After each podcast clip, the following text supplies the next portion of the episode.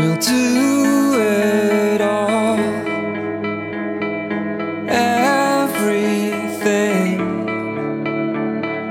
on our own. 欢迎收听维生素 E 闲谈节目。今天是冬至，祝大家冬至快乐，记得吃饺子。说到吃，近来产生巨大影响的，除了互联网之外，其实还有食物。从食物的匮乏到丰富，再到成为抽象的粉末状的营养混合物，越来越多的人主动选择更新自己的食物形式。本期维生素 E 主播威毅与海螺电台的两位主播第一次线下网友见面，大家在烧烤店一边吃烧烤一边聊聊弱饭类的新型食物形式。海螺电台的主播少颖是一个新型食物形式的实践者，而威毅则是一个质疑者。双方交换了意见，并最终达到了相互理解。播客是在烧烤店录音的，仔细听还能听到烧烤的滋滋声，非常适合今天的冬至气氛。感谢您的收听，希望能给大家一些新的看待食物的视角。Those three words are said too much. They're not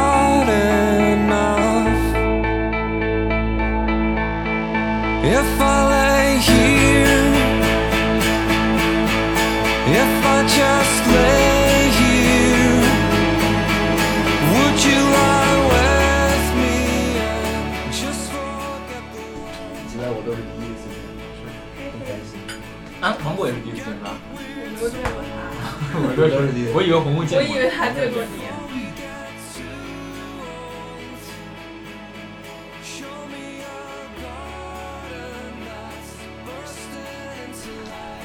你刚入职飞书室的，是九九六吗？差不多。我们大概是早上十点到晚上九点样，比九九六少一个小时。但是其实总体来说强度还可以，因为中午会休息两小时，晚上一小时。其实你整的整的，中午两小时，对，我们是十二点你晚上为什么还能休息啊？吃饭是吧？对吃饭一小时嘛，几点到几点？十二点十二到点到两点。这么好？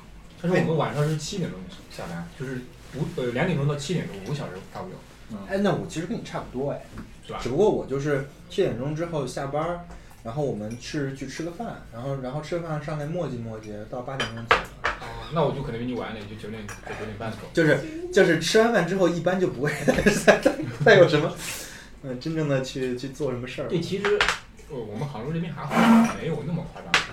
但是分业务部门，像现在那个最最拼的抖音电商会比较比较辛苦一点。你们这个部门应该是处于成长期吧，而且应该长得还蛮快的，嗯，是要对标那叫什么的阿钉钉。企业微信，对，对，现在属于怎么说呢？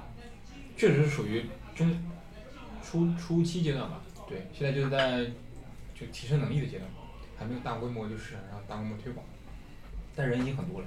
你现在是天天天天是代餐吗？我是晚上吃的，我现在是晚上的时候，我先去锻炼一个小时，然后再吃点代餐我，觉得可以聊聊这个。是吧？你觉得吃代餐是一个什么样的体验？什么体验？哎，我觉得挺挺好吃的，就是我现在吃的是肉饭嘛，然后肉饭的那个肉饭不就是粉儿吗？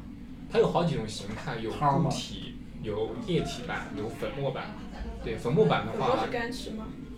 不冲水的干吃。干吃那怎么干吃干吃都是有钱人干吃。我小时候干吃奶粉，不是 干干干吃 干吃这个这个动作看上去可能会被抓起来，你知道吗干？吃噎得慌，主要是干吃噎得慌。就是我发现试下来说，我比较能接受那个液体版，因为液体版喝起来有点豆浆，有点像，它是偏豆味的，它可能加了那种口味调的喝，完就会饱。呃，饱腹感蛮强的。就但是你有没有觉得那种没有嚼的饱腹感特别虚幻？对啊，我我就觉得我应该去到一个地方我不需要饱腹感。我不需要饱腹感，对吧？我只需要能量，你知道吗？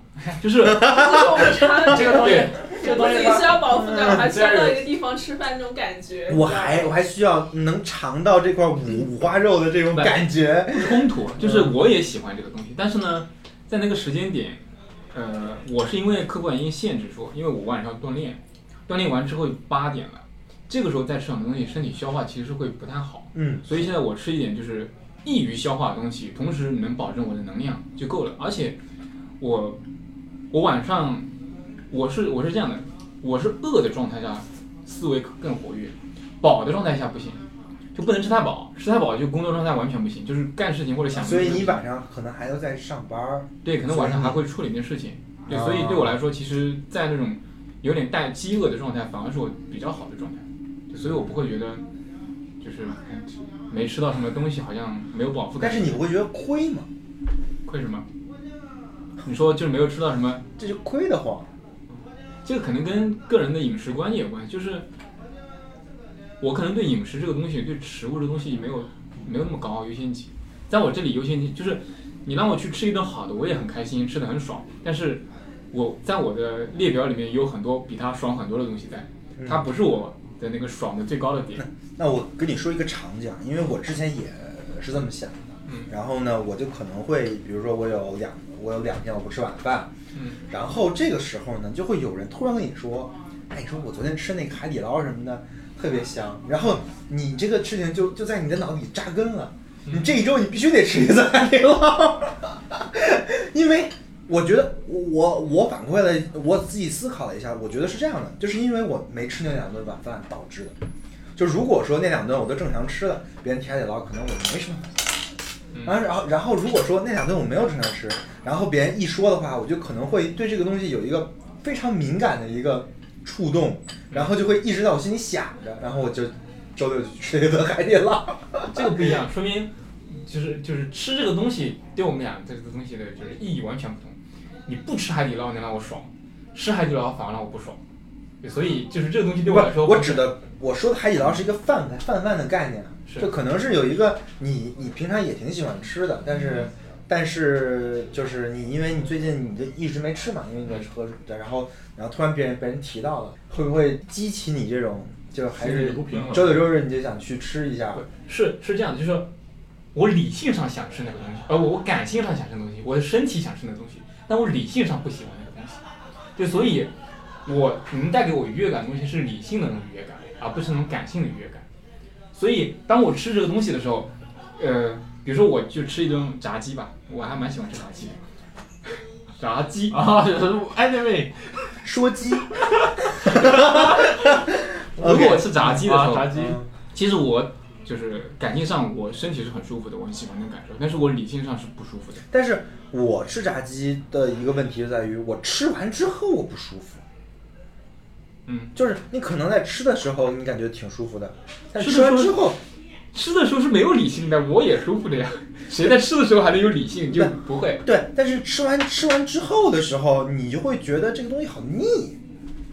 吃太多了，那你吃太多了，我吃的没那么多，所以还好。啊啊，OK，但是你总体上对我还好，因为我会有一些冗余，就冗余在于说，比如说我日常可能节食是吧？但但是我的冗余在于说，我可能允许自己百分之二十的时间是可以吃点自己想吃的东西，啊，稍微放松一下，啊，不至于说你百分之一百的时间都压得特别满，啊你不能吃任何不会，啊因为这种体系是不可持续的。对，会崩溃的，因为你会把自己逼的，就是说，就是你不能吃任何让自己愉悦的东西，你你会觉得活着没什么意思，感觉吧。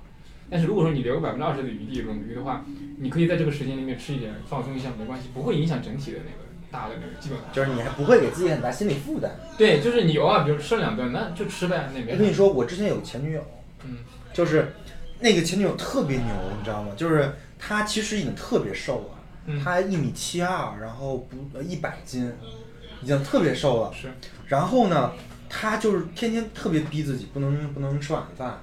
然后就有一次，呃，我给她带了点吃的，嗯然后她吃了，吃完哭了半小时，然后去操场跑 四圈儿。他是要追求瘦吗？还是什么？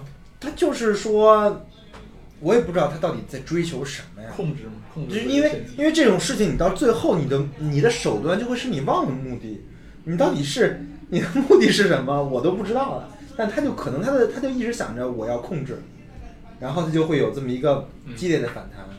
我不一样，我觉得我我对自己的目的很清楚，我需要是那种 diet 的那种状态，就是 diet 可以让我的状态达到我想要那种状态，就是我在饥饿的状态或者不那么饱腹感的时候，我的整个整个人的精力是更好的。我喜欢的是这种状态，所以我需要通过控制达到这种状态，而不是说，就是如果说我吃，如果我吃很多，我身体精力状态很好，我也会吃的。这这并不是说我一定要不吃或者瘦，就是你的目目的目的是跟那个没有关系，对，跟那个没有，但是只是说使你脑子更清醒。对对，我需要的是那个，就是我身体更强健，脑子更清醒。因为现在大部分是就是你属于那种状态是会更清醒一点，那个是我想要的东西，也，所以不太一样。那芒果呢？我吗？对，你会不会有这种时间啊？就是非常想去 diet。不会，但是我我大学的时候会就是吃东西很，就是比如说现在上来一个我会，这是碳水嘛，对啊然，后我我我就是会把那个营你就会算是吧？对我会算得很清楚，那是我大学阶段的时候，然后那你算完之后呢？算完之后就是。我可能本来没有很想吃这个碳水，但是我脑子里会有一个声音，就是说碳水不好，你要少吃。然后那个印象反而会让我，就是 二律背反，了二律对背反啊！对，然后我就会吃很多，吃很多之后，你就我就会产生以前你有那种效果，就是会很后悔，但我不会哭啊，我就是可能我可能也会去跑个几圈。就是人生的大起大落，对？差不多对。嗯，现在后后来就没有这个阶段了。后来，后来就是我发现那样很痛苦啊。我我那个时候最夸张的时候，我每天早上要量量，哦，每天早上晚上都要量一下我就是小腿的那个维度，你知道吗？就很夸张，就对身材的那种管控很苛刻。然后后来我把我那些量量那个体尺啊、嗯体重秤啊什么全部扔掉之后，就我我再也不关心这就这个到底是那那个时候你的目的是什么？你的你的目的是觉得变瘦呀，要好看，嗯，对，要瘦，要，可能那个还不一定是好看的，但是我就是想瘦。对，这个我觉得不太 make sense。就是瘦肯定是有个目的的，就瘦不是目的。嗯，就举我举个例子，啊，随便举个例子，就比如说你有一个喜欢的对象，然后呢，你觉得自己配不上他，所以你就想让自己变瘦，这是一个目的啊，对吧？就你的你的目的是想让自己那个有这个信心也好，还是有这个可以可以跟他去发展一下关系也好，但这是一个目的那如果就就是要自己变瘦，这个事情，我反正我认为不是一个目的，会不会有一些其他的目的？因为我觉得小杨说的就就就挺好，就是他的目的其实就跟他的这个行为是非常的契合。对。其实我我早期的时候可能跟你有点像，因为我有个背景，就是我之前很胖嘛，我最胖的时候一百八，真的最胖是一百八。我大概是初高中的时候很胖，就是那个时候有很多嗯情绪上的东西或者心理上的东西对我造成很多的伤害或者压力吧。嗯嗯因为就是初高中的时候是青春期嘛，嗯青春期的时候你肯定会对外部有这种而且那个时候人最坏了。对啊，喜欢的女孩子啊，谁喜欢我，我喜欢谁是吧？但是啊就是如果你处于一个就是体重比较超标的状态的话，呃，外界的就是你的性吸引力会比较差嘛，对，所以这个时候你会受到很多无形中的又听到了性吸引力这个词，无形中的歧视和无形中的被排挤，所以这个东西就在心灵上会很很受伤。而且其实初中跟高中的孩子根本就不会无形中的排挤，他就是明目张胆的，然后各种各样的事情就会就就就会就对，会但是但是但是会有一个区别，就是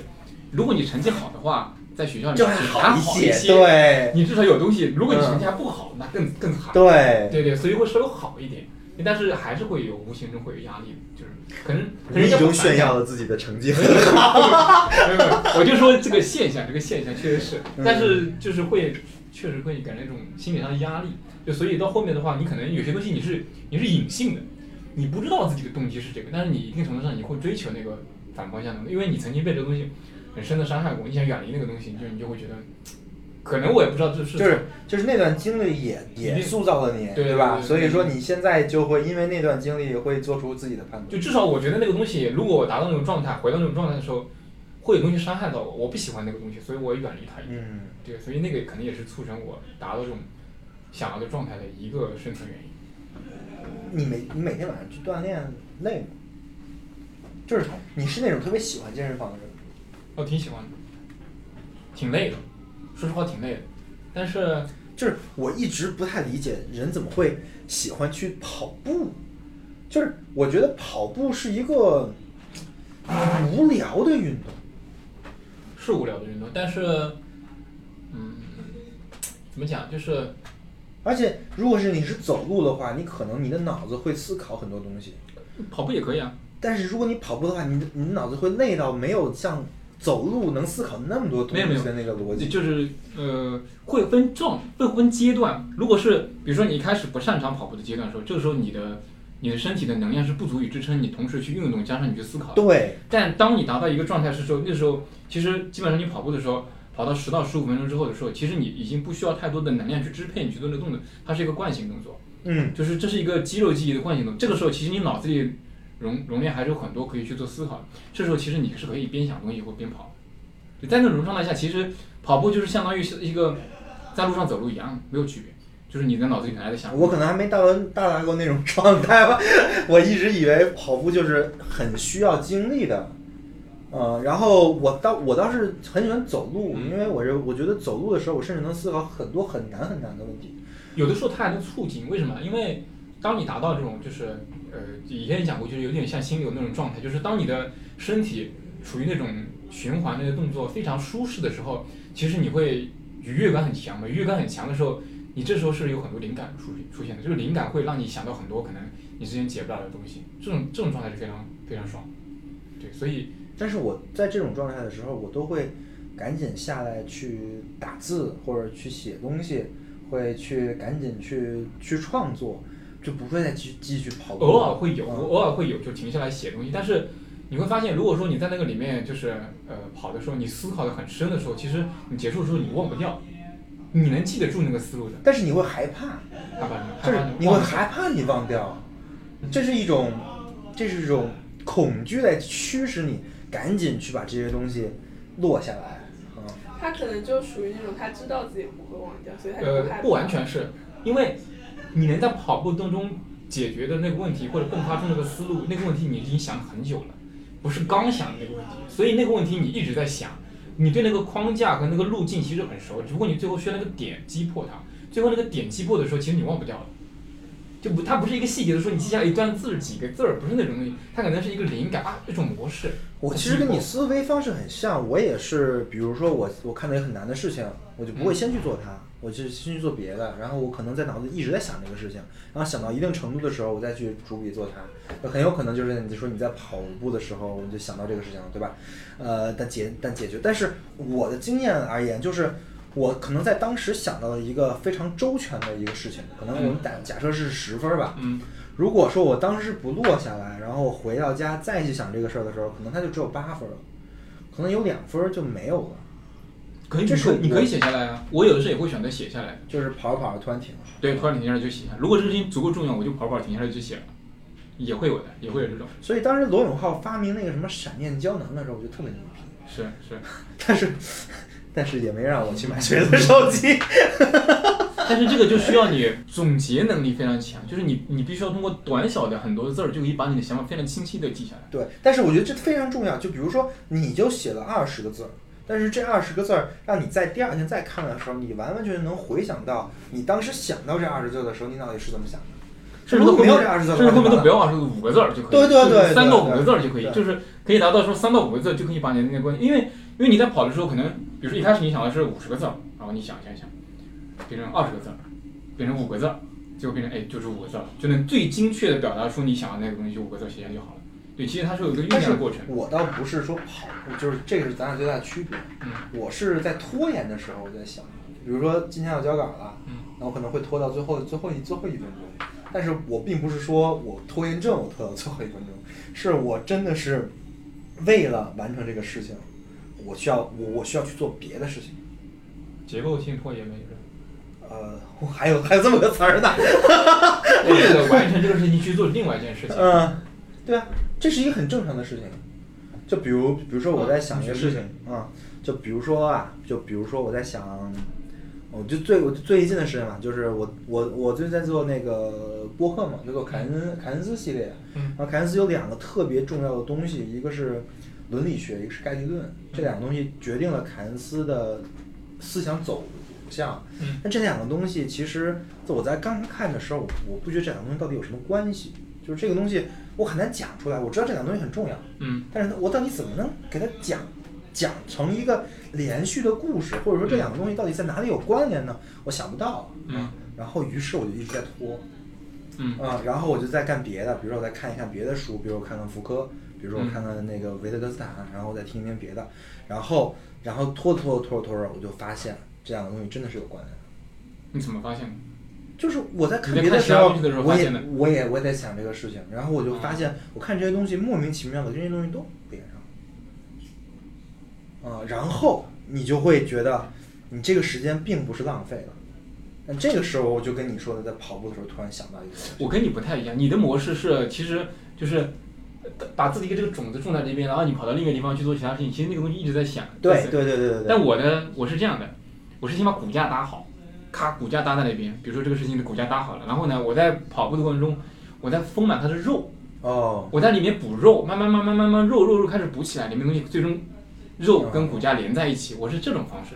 啊，我明白。对，其实我也在做那个事情，就是我我不是说像你刚刚说的，我在看福哥在做另一件事，没有，我在做，只不过我我可能会我比较喜欢就是先搭架子，搭完架子之后，然后在一个时候可能慢慢慢慢通过更多的时间，其实我很多事情都在想，跑步的时候、走路的时候、吃饭的时候，很多事情都在想，嗯，最终一点一点肉把它补上去，我是这种但是我其实觉得搭架的这个事儿反而是最难的。你你先把最难的事做最做最前面了，那这个东西如果说你后面要改的话，可能就余地就会少。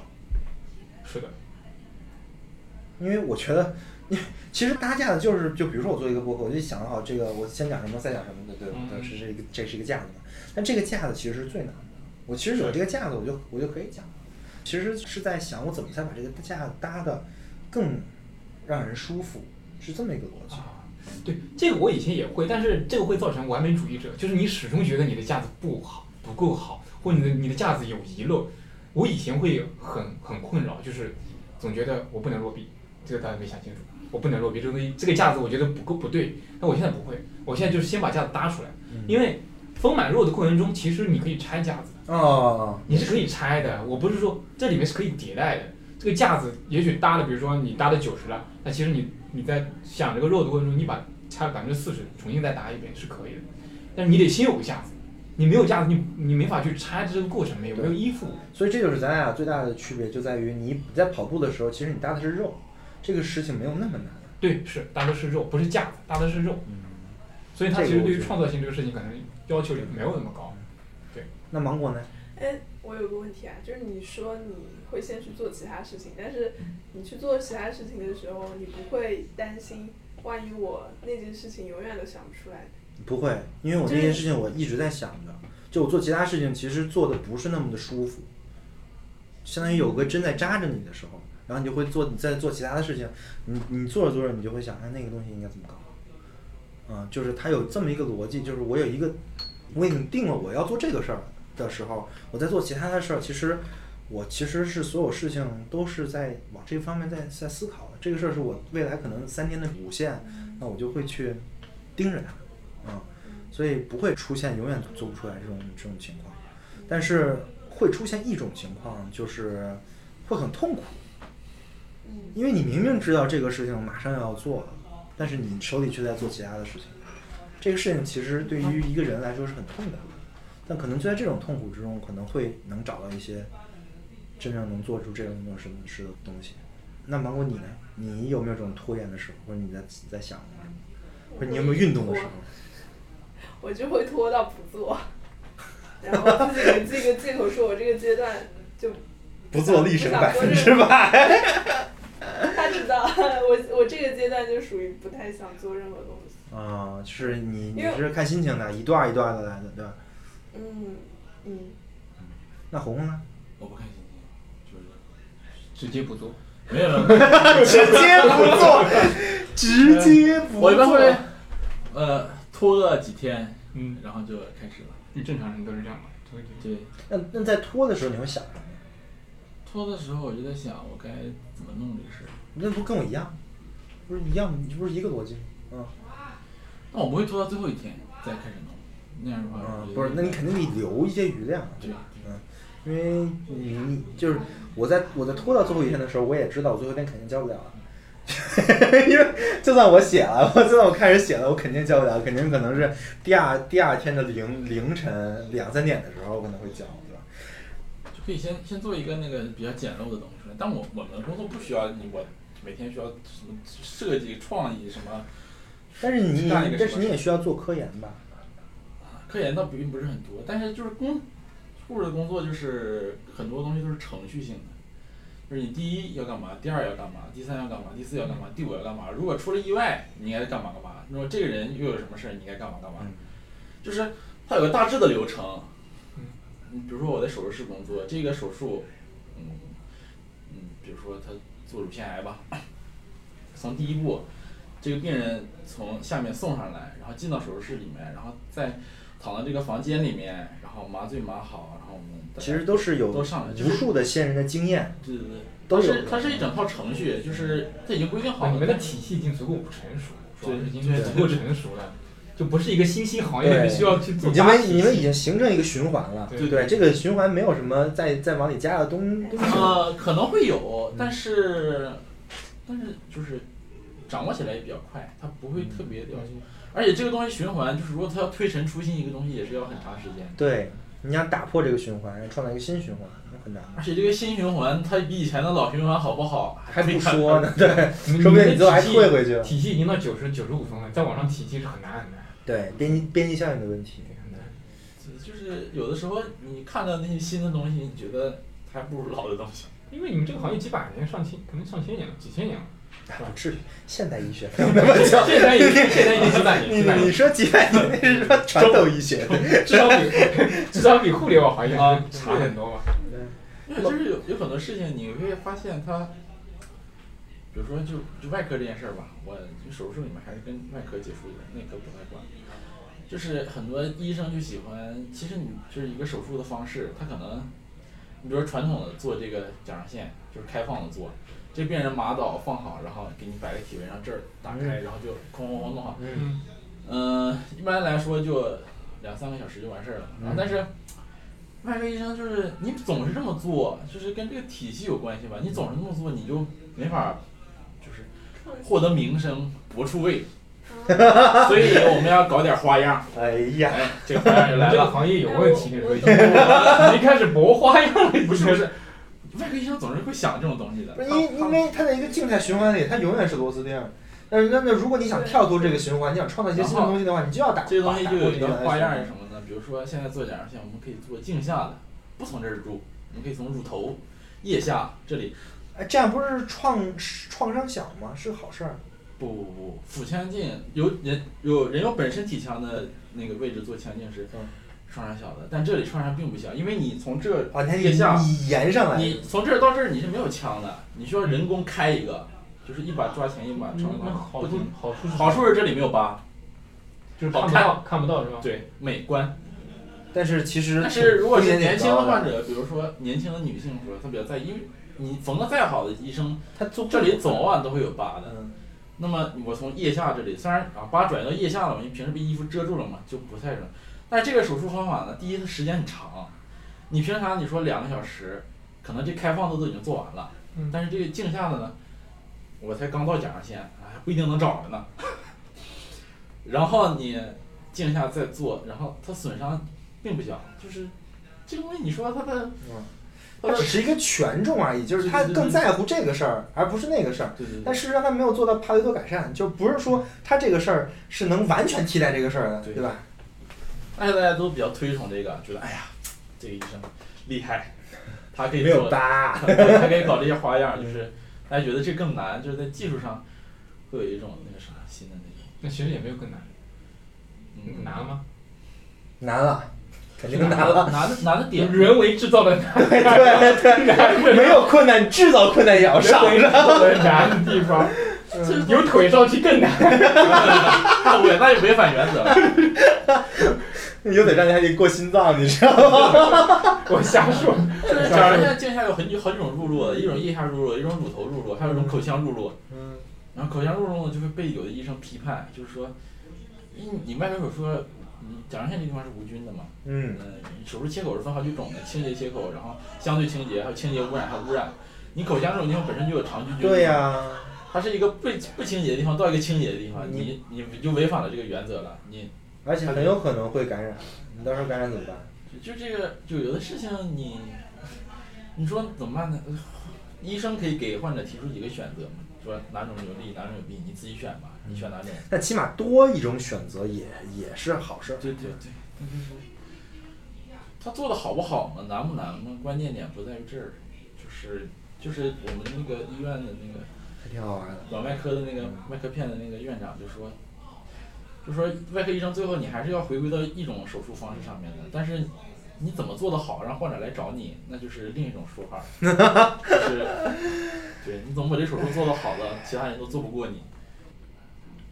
就跟他那个喝那个代餐，你第一次喝那个东西是不是在即刻上发过一个动态？对，我发了。对，然后我跟他说，我就觉得很像那个监护室里的病人喝的那种营养液，就是失去那个意识之后嘛，每天整套鼻饲。然后我在监护室的时候，每天那个病人换这个，然后大家也是说，哎，比如说几床几床，大家说几床就吃完了，该换下一瓶，你每天吃多少？然后看他吐不吐，好像几哪床今天又吐了，少给他吃点嘛，就。然后营养液也很人性化的，它会给你做成各种口味儿的。对，我真的觉得啊，我觉得这个咱们可以好好说道说道。我觉得这种东西，它是一种非人的东西在里面。嗯，就是如果是一个以一个自然主义的观点来说，这肯定是不自然的，对吧？你你要自然的话，你就是吃这些东西，你就是吃肉。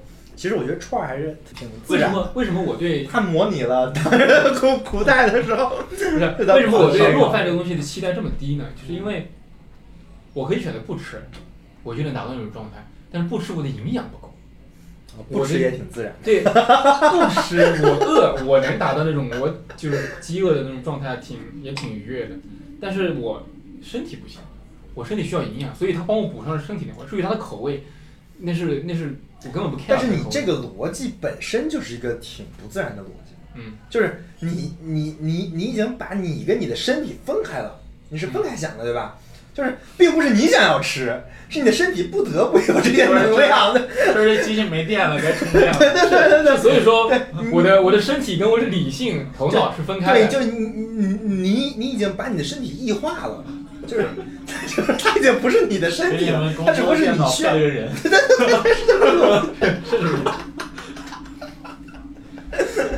嗯，就那个东西，你说正常的病人嘛，他他一般不太会选择。虽然它加了很多那个味道，就是果味儿的，有果味儿的，还有那种普通的。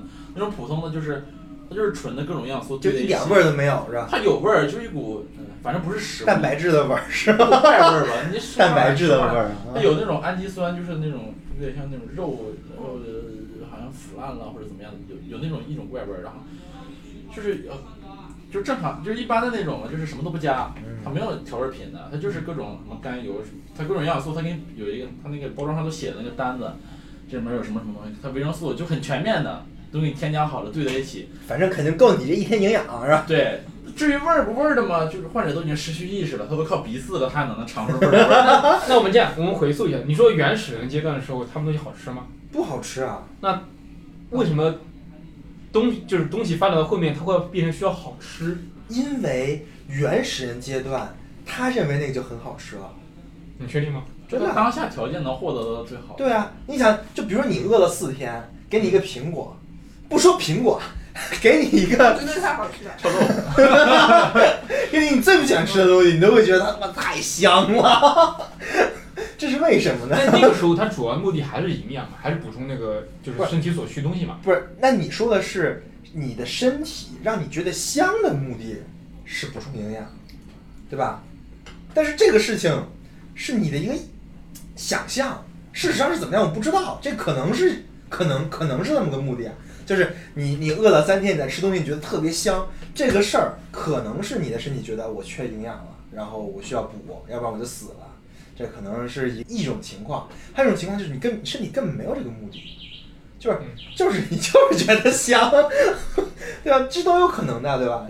但是我但是我不认为说的是，就是原始人他不追求好吃，哪是狗都追求好吃？我觉得有没有可能是，就是其实你一开始的目的只是为了摄入营养，但是随着你发展，你总得吃是吧？你慢慢把它发展这变成一个愉悦的过程。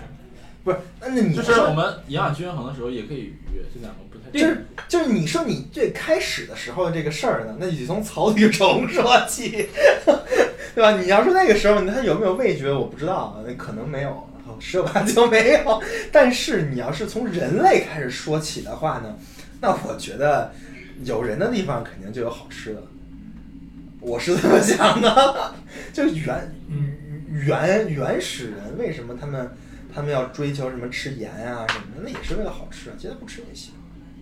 嗯，但是，但是这个其实说白了是一个怎么说呢？就是你可能站在非常理性主义的角度去考虑这个事情啊，就是你认为身体是一个吃饭只是一个补充能量的一个动作，但我认为它不只是这样，它可能它其中一个目的是补充能量，但是它不只是一个目的的，它有好多目的。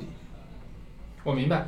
嗯，所以就是它没有成为说替代我生活中所有吃饭的场景嘛。对，所以咱们还能在这儿吃这个吗？对吧？所以我还会吃嘛。所以我非常不理解那些什么什么所谓的极客，一天就永远就开始吃那个了。但是好像好像硅谷是有这样的人的，但是我认为这种人挺多的。这种人其实他们也忘了自己是人了。我觉得这种东西就是好像是这种效率很有效率的，就是一种效率的那个。对，它是最高效的，是一种工具我觉得可能性。是他那个东西对他来说没有任何愉悦感，他可能不需要愉悦，他是他他需要愉悦感，他工作他要工作爽啊，但 不是吃这些东西对他就没有愉悦感，不是哦果味的问题，哦吃这件事对他就没有愉悦感。就是他编程对他有愉悦感，对他不需要而吃这个事情但，他不吃会死，所以他就拿回去灌自己。吃这个是打扰他编程了，你知道吗？他有愉悦感的东西，他有，他只是不喜欢吃，啊，吃对他来说没有任何愉悦感。我我不对这个人做什么评价，但我觉得这个这个事儿本身就蛮怪的。是有点怪，嗯，就是快餐的终极进化版。对。但是其实你说麦当劳好好吃不好吃，它是好吃的，麦当劳还是有味道。所以它是快餐的究极退化版，就是把，因为快餐其实是更味道跟营养之间，它更偏向了味道，营养反而少了。你看大家为什么说它是那个垃圾食品呢？是因为这个，可能是跟快餐完全相反的一个，就是你如果把快快餐的这个东西看成一个结构的话，那它是在这儿的，它是两个完全，但是这还挺有意思的。为什么人类又会追求这个东西？在追求完那个东西之后，就追求这个东西对，西。就是所以第一次我看他那个东西，我觉得有点挺怪的，就是一般都是那种。哎，你们你们海螺电台是不是讨论过代餐？我跟那个 Milkshake 杨讨论过一次，对，讨论过一次。最后你们什么结论？我们当时没有结论，我们当时只是说要试一试这个事情。我们后面可能然后会继续录。然后你就试了。对我试了，我试下来觉得挺。好，这就是那期的下一期。然后呢，Milkshake 杨也很喜欢，我觉得没有睡个样比我还要比我还要极端的，我觉得那个的。我觉得你说那刚才就是比如说硅谷那些人，就是他不喜欢吃饭，然后就只喜欢吃那个，我确实能理解了。就从病人身上也是，就只有那种哎，就是厌食很厉害的人，但是要补充点营养，然后所以说最后就选择喝一点，就是大夫会给他开点营养液，让他喝。他他跟厌食没关系，他他能享受食物的这种美好的感觉，但他不只是在那个时间点，他不想在那个时间点花时间去吃，但不代表其他时间他不能去享受食物的美好感觉，他可以去享受。嗯，他只是把一可能一日三餐这种模式打破了。一日三餐要吃三顿这个东西，他打破了。他找那个事情，比如说他吃两顿，他晚上的时候吃另外的东西。他他不是说我不喜欢传统食物的，他还是喜欢的。对，他并没有说跟那个就硅谷提到很多那个极端的，就是说觉得我不需要吃任何东西，他没有到那个。我觉得硅谷那些人可以插个鼻饲管，真的。不是，据说他们很多人就是想这样的，就是。就是以以后再也不用担心吃饭这个事儿了，就只要插那个管子，然后，对吧？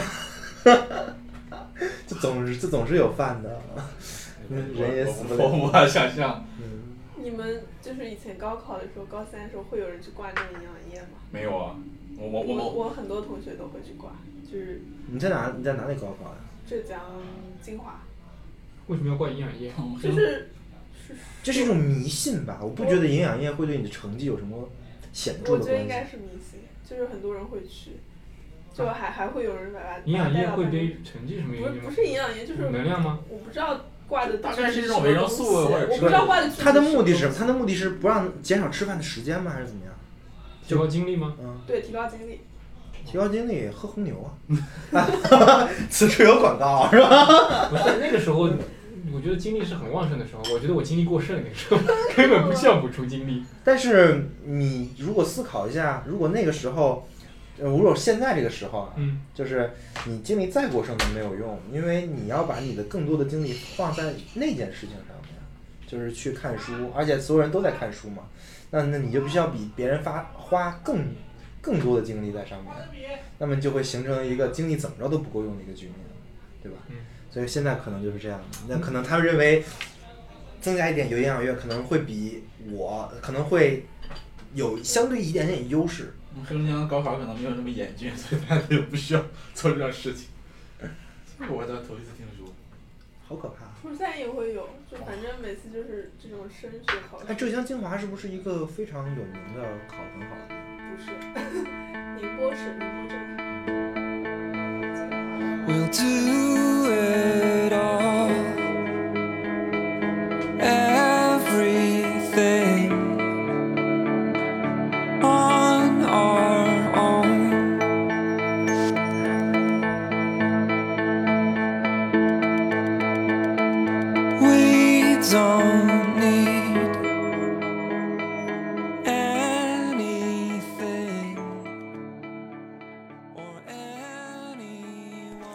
感谢您的收听，维生素 E 已经两周年了。在两周年之际，主播为各位听众准备了大量的质量很高的福利。所有的福利领取与主播交流、与听众交流的平台均是 Telegram。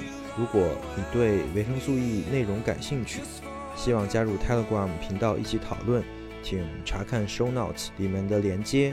若不了解什么是 Telegram 或不知道如何加群，也可添加维生素 E 小助手的微信，向小助手进行咨询。维生素 E 的频道期待各位的到来，让我们一起共建新的互联网生活形式。如果本期内容对您有帮助，那应该也对您的朋友和亲人有所启发，所以欢迎在各大社交平台转发本节目。好的，广告打完，我们下期再见。